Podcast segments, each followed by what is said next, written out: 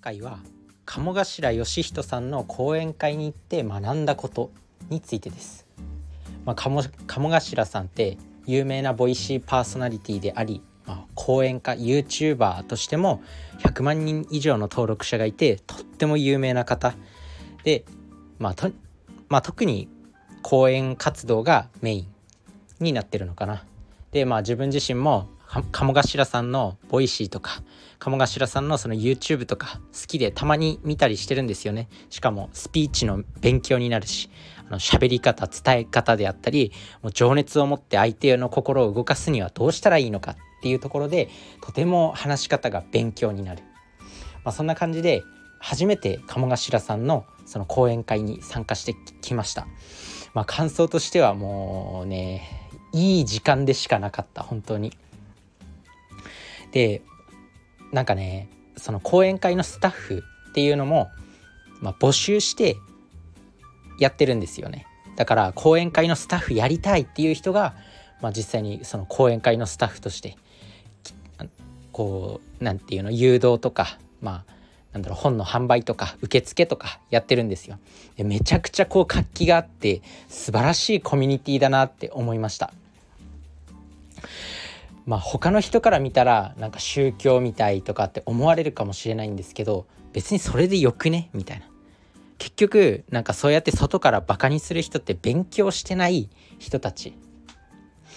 なんだろう。本当になんか活気があってみんながみんなを褒め合ったりとかなんかこう笑顔で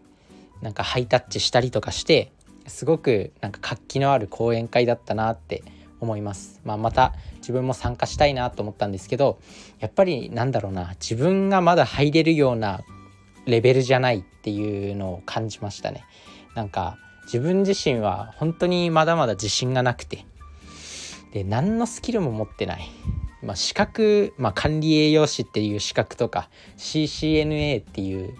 エンジニアの資格とかは持ってるんですけど別に何みたいな。なんだろうそれがあるから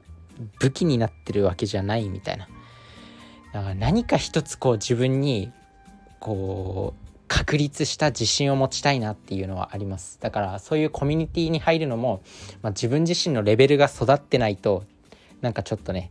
自分が入ったとしてもこう縮こまってなんか何もできないっていう風になっちゃうなっていうのは思います。まあ、よくあるじゃないですか。例えばなんだろう自分自身その大学の時管理栄養士の学部で、まあ、管理栄養士の学部って結構女性の割合が多いんですよね。もうほぼ9対1みたいな。女性9割の男性1割みたいなそんな世界で、まあ、入っていけばそりゃあね、まあ、ちょっと縮こまっちゃったりするじゃないですか。まあ、それと同じような感覚っていうのかな。自分自身のレベルがまだそのコミュニティに達してなくてちょっと縮こまってしまうみたいな。自分自身その鴨頭さんの講演会に初めて参加して誰一人として知り合いいないしまあ自分から話しかけていけなかったのももう本当に何だろう引っ込み思案だし人見知りだなって改めて感じたんですけど、まあ、そこで一歩踏み出す勇気っていうのも必要だなと思ってなんか本当に、まあ、学びのある講演会でした。で講演会の内容、まあ、これが一番一番大事な部分ではあると思うんですけど新時代の働き方っていうところがメインで、まあ、これからの時代、まあ、今までもすごく進化してきたんですけど、まあ、この10年20年で、まあ、YouTuber っていう職業が生まれたりとか、まあ、本当に目まぐるしい進化ですよね。NFT であったり YouTube、SNS、TikTok、Instagram、まあ、あとは最近は AI ですよね、まあ、そんな感じでま多様化してきた中でこれからの時代どうやって働けばいいんだっていうところ。でもうどんどん日本の競争力っていうのは落ちてきていて人口も減少していてでどんどんどんどん日本でお金を稼ぐことができなくなってくる、まあ、そんな中で何をすればいいっていうことを、まあ、鴨頭さんが熱く語ってたんですけど、まあ、今日お伝えしたいことは、まあ、ただ3つかな。3つぐらい。ぐらいにしとこう。でまず英語をとにかく勉強しとけって言ってました、まあ、これからの時代はやっぱ海外も視野に入れないともう日本だけでビジネスとか日本だけで考えるっていうのはもうやばいと。だから英語を勉強しろっていうふうにまあ言ってました。なので本当に会話とか簡単な英語ぐらいは絶対にもうできるようにならないとやばいって思いましたね。であとチャンスは地方とか、まあ、海外とかにあるっていうことですね。なんだろう。もう東京じゃなくても別にリモートで仕事はできるじゃないですか。だからもう地方地方で、まあ、コストを安くして稼いでいくのがいいよっていう。もうリモートで別に Zoom 面談もできれば、まあ、オンラインであらゆる仕事ができる。Amazon だって別に買い物お店に直接行かないじゃないですか。Amazon で物買う時も。もうほぼスマホでポチってやれば物が買えてしまう時代。そんな時代に、まあ、地方にチャンスがあるよって、まあ、地方だとまあ東京だとやっぱ物価高いですよね。普通に。普通に生活するだけでも家賃とか駐車場代とか半端じゃないぐらい高い。だから地方地方でまあビジネスを展開していくのがいいんじゃないのっていうことを言ってました。なのでこれからは地方です。もうすでにあの NFT 業界で有名なボイシーパーソナリティの池早さんとか周平さんとかっていうのはまあ結構もう地方に地方でビジネスしてますよね。まあそんな感じになってくんだと思いますどんどん。で最後やっぱ好きなことが仕事になるっていう時代がもう来ていると。例えば YouTuber のラーメンラーメンをすするすする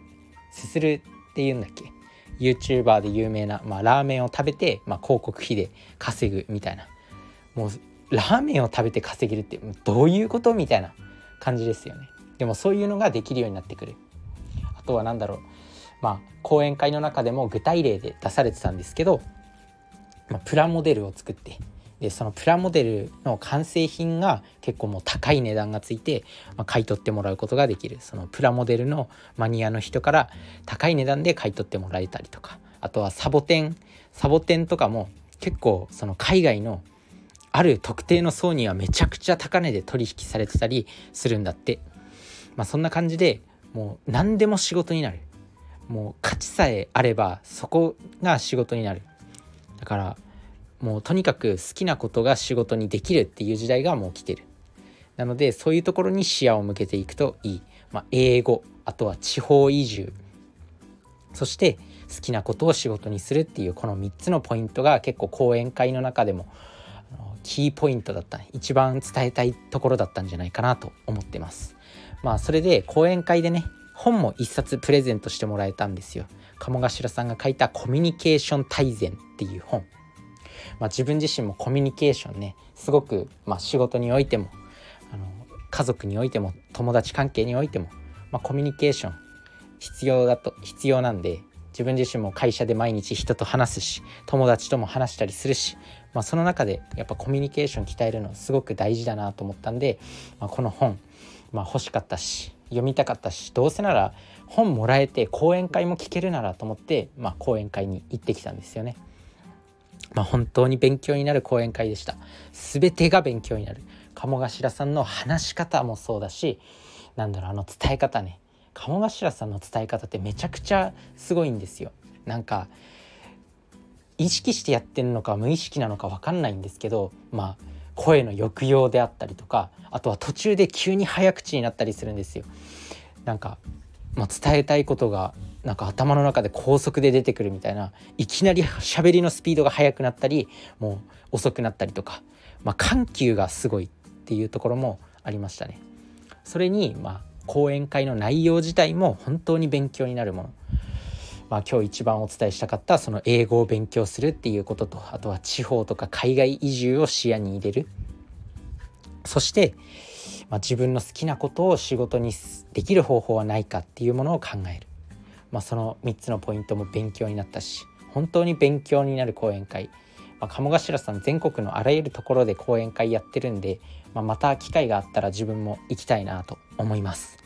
まあ、そんな感じで、まあ、鴨頭さんの講演会に初めて行って学んだことというテーマでお話ししてきました。是非、まあ、コミュニケーション大全っていう本ね読んでみてください。本当に勉強になる本です。自分もまだ今半分ぐらいしか読んでないんですけどまあ本当にもう目白押しの内容。まあ1個紹介すると例えばねコミュニケーションにおいてはまあ、自分がただ相手に伝えたと思ってもそれは違うと、まあ、とにかく相手の立場に立って例えばなんか部下がねこう部下が昼休み昼休み昼休みからなかなか戻ってこないと。で鴨頭さんがその一回そのマクドナルドの店長をやってた時に、まあ、部下が戻ってこない時があったんだって。昼休みから休憩から戻ってこない時があってでやっと戻ってきたと。でそこでまあ当然ね、まあ、店長として遅れてきたんだから叱りつけるわけですよね。なんで何遅れてんだよみたいな。でも実際その後日談があって、まあ、後日そのあるお客さんがね何かをこうなくしちゃったんだって。それをずっとその店員さんが一緒に一緒になって探してくれてて。でそれで遅れてしまったんだっていう。ことが実際にお客さんからその先日はそのその店舗のねスタッフさんが一緒になってこうなくしたものを探してくれたんですよみたいなことを、まあ、後日言われたんですってそのお客さんから。だからただただその叱りつけるっていうのもダメなんだなっていう。だからあい普段遅れてこない人がやっぱ遅れてくるっていうのは何かこうね理由があったりするかもしれないじゃないですか。例えば、まあ、途中で